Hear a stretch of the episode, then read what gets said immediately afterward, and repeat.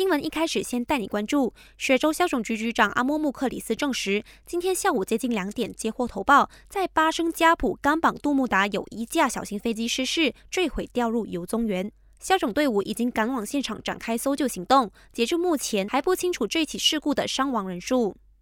在过年期间发生了不少火灾事故，导致受灾户无论在心理或金钱上都受到了损失，这也引起房屋及地方政府部长尼克敏的关注。对此，他已经下令消防局对全国四十万个消防栓进行大规模的检查行动，以确保在发生紧急事故时可以正常运作。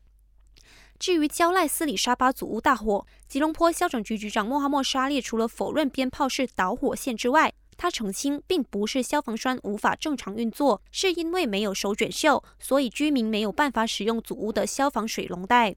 同时透露，这起火灾是因为电线短路所引起的，目前已经将案件交给法政部门做进一步调查。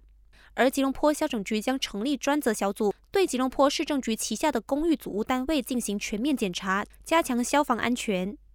掌管联邦直辖区的首相署部长扎利哈则说，除了会安排五个受灾家庭入住过渡期房屋当做临时住所外，也会提供七千三百令吉的援助金和基本必需品，以应对日常生活所需。